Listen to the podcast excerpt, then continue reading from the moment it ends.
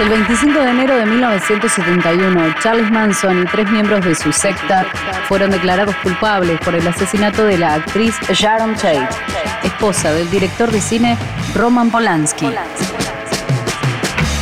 Fue considerada a fines de la década del 60 como una de las grandes promesas de Hollywood, luego de su nominación al Globo de Oro por su actuación en el film Valley of the Dog de 1967.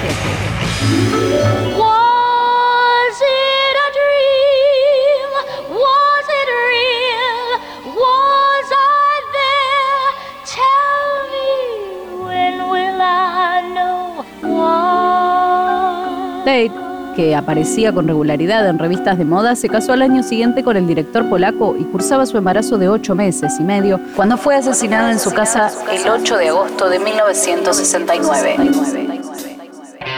Esa noche, uno de los líderes de la secta, Tex Watson, llevó a Susan Atkins, Linda Casabian y Patricia Krenwinkel al domicilio donde había vivido el productor discográfico Terry Melcher. Manson, con aspiraciones de músico, se quería vengar de Melcher por haberle negado un contrato para grabar un disco y ordenó matar a todos los que estuviesen allí presentes.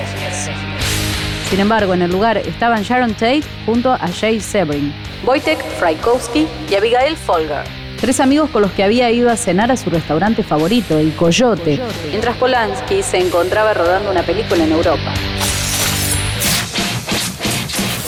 Esa misma noche fueron asesinados por los miembros de la secta de Charles Manson y sus cuerpos fueron encontrados a la mañana siguiente por el ama de llaves de Tate. La policía llegó a la escena del crimen encontrando el cuerpo sin vida de un joven, identificado posteriormente como Stephen Parent, muerto a tiros en su coche frente a la casa. Dentro del domicilio encontraron los cuerpos de Tate y Sebring en el salón de estar con una larga cuerda atada a sus cuellos. En el jardín de la entrada hallaron los cuerpos de Falkowski y Folger. Todas las víctimas habían recibido numerosas puñaladas. Indignado por la ejecución de su mandato, que él consideró chapucera e ineficiente, Manson se lanzó la noche siguiente a otro raído homicida en el que participó directamente el líder de la familia, junto a otros integrantes de su secta, asesinaron con una bayoneta a Leno Bianca, un ejecutivo de una cadena de supermercados, y a su mujer, Rosemary, copropietaria de una tienda de moda.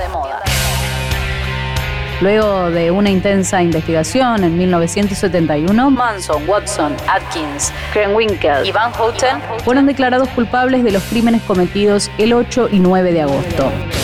Manson fue además sentenciado por los asesinatos de Gary Hinman y Donald Sheehan, ejecutados en 1969, dando fin a los atroces crímenes cometidos durante años por él y sus seguidores. Roman Polanski así recordó a Tate en una entrevista para la televisión española. Nadie sabe cómo la conocía yo. Porque ustedes conocen su belleza física y su talento, pero yo conocía la belleza de su alma. Era la primera vez que yo encontraba a alguien así en mi vida y probablemente hubiera cambiado mi vida totalmente si no lo hubiera perdido. El 25 de enero de 1971, Charles Manson y tres miembros de su secta fueron declarados culpables por el asesinato de la actriz Sharon Tate, esposa del director de cine Roman Polanski. La historia también es noticia. Radio Perfil.